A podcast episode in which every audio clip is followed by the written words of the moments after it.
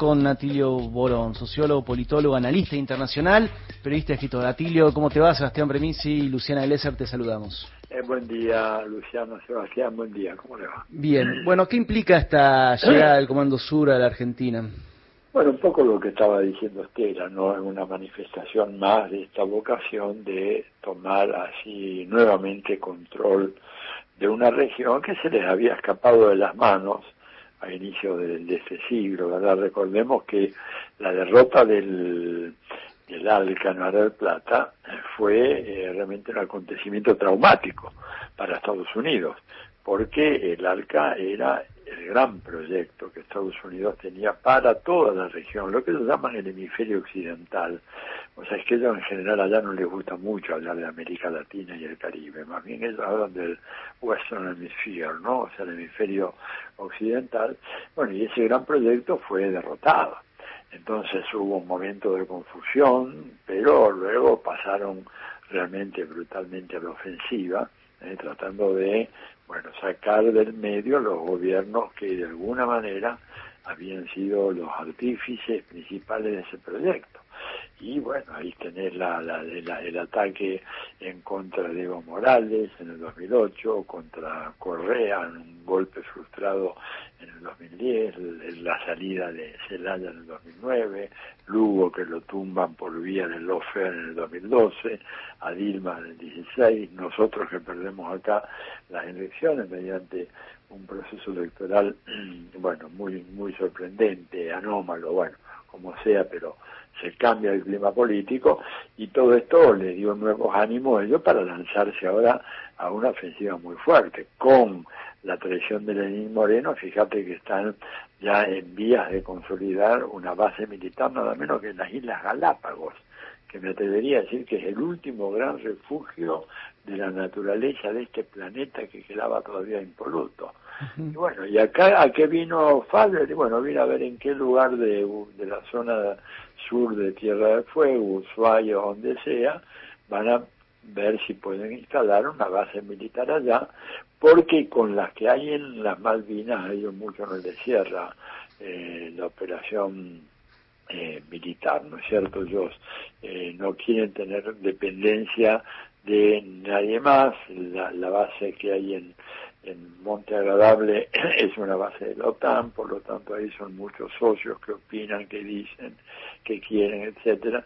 Ellos tienen una base propia, como la que suelen tener en todo el mundo, y creo que Fader vino a ver eso, básicamente. Y Uruguay vino para asegurarse Montevideo como puerto de abastecimiento, porque por muchas razones en, la Argentina no se abastecen los eh, barcos de la cuarta flota y Uruguay hace tiempo que viene coqueteando con esa idea. A eso vino Faller en su viaje de despedida, porque Faller ya se va del Comando Sur, ya está Laura Richardson, que va a ser la, la, la que va a dirigir el Comando Sur a partir del mes que viene, me parece, y pero vino a dar la última inspección. Yo creo que eso viene y por supuesto el pretexto era el envío de tres hospitales de campaña, pero esto es algo para lo cual no, no tenés que mandar a nadie en especial, es una operación, un donativo que lo puede hacer un funcionario de tercer rango de la administración norteamericana. Vino él, que es la persona más importante para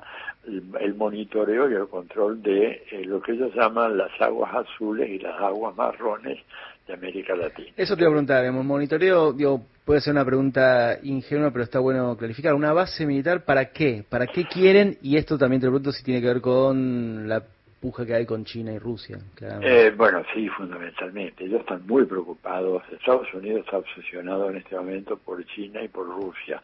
A China porque pensaron de que iba a ser solamente una potencia económica, pero no antes del 2030 y que le iba a dar tiempo de acomodar la cancha antes de que los chinos tuvieran un, predominio económico tan fenomenal como tiene hoy. De hecho, hoy China es la primera economía mundial, ¿viste? Está algunas discusiones entre los economistas sobre si el, Producto Bruto es mayor o un poco menor.